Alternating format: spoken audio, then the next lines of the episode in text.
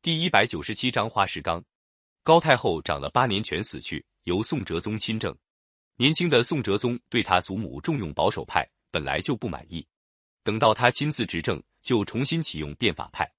但是后来的变法派不像王安石那样真心实意改革朝政，内部纷争不休。一批投机分子打着变法的幌子，趁机捣乱。等宋哲宗一死，他的弟弟宋徽宗赵佶即位后，朝政更加混乱。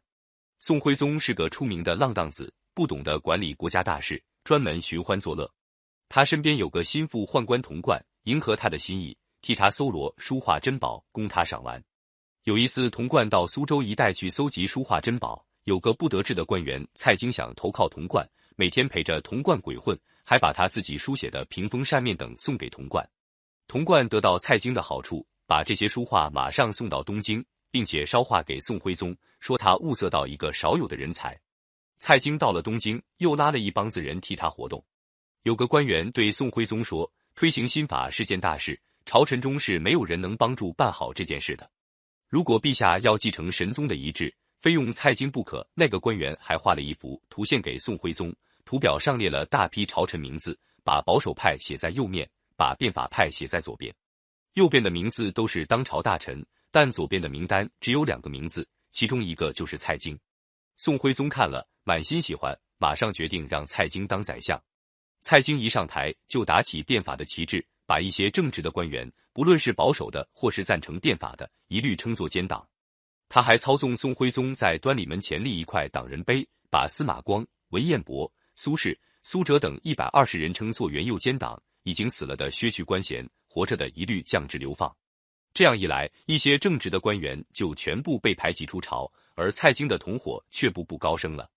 至于王安石制定的新法，到蔡京手里就完全变了样。像免役法本来可以减轻百姓的劳役负担，蔡京一伙却不断增加故意的税收，变成敲诈人民的手段。宋徽宗和蔡京又迷信道士，大造道观。有个道士叫林灵素，在宋徽宗面前胡吹说，天上有九霄，最高一层叫神霄。神霄宫有个玉清王，是上帝长子，宋徽宗就是上帝长子下凡。神霄关还有仙官八百，蔡京、童贯就是仙官在世。这一番胡言乱语，居然把宋徽宗哄得心花怒放，天天请大批道士在宫中讲道。道士们还给宋徽宗献了个称号，叫教主道君皇帝。这一来，皇帝就成为道士头子了。宋徽宗尽情追求享乐腐朽的生活。童贯替他在苏州、杭州两地征用几千名工匠，每天制作象牙、牛角、金银、竹藤的雕刻或织绣品，供他玩赏。所有制作材料一律向百姓搜刮。日子一久，宋徽宗对那些玩意儿腻了，想找一些奇草怪事来换换口味。蔡京、童贯为了讨好宋徽宗，派了一个二流子朱冕在苏州办了一个迎凤局，搜罗花石。朱冕手下养了一批差官，专门管这件事。听说哪个老百姓家有块石块或者花木比较精巧别致，差官就带了兵士闯进那家，用黄封条一贴，算是进贡皇帝的东西，要百姓认真保管。如果有半点损坏，就要被派个大不敬的罪名，轻的罚款，重的抓进监牢。有的人家被征的花木高大，搬运起来不方便，兵士们就把那家的房子拆掉，墙壁毁了。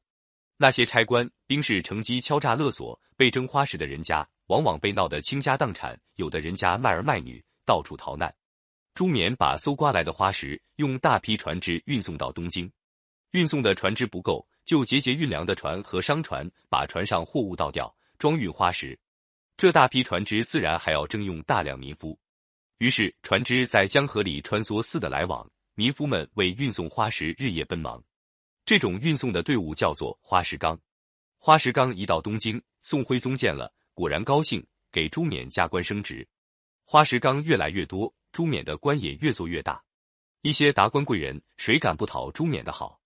人们把朱冕主持的苏杭应凤局称作东南小朝廷，可见朱冕权力之大了。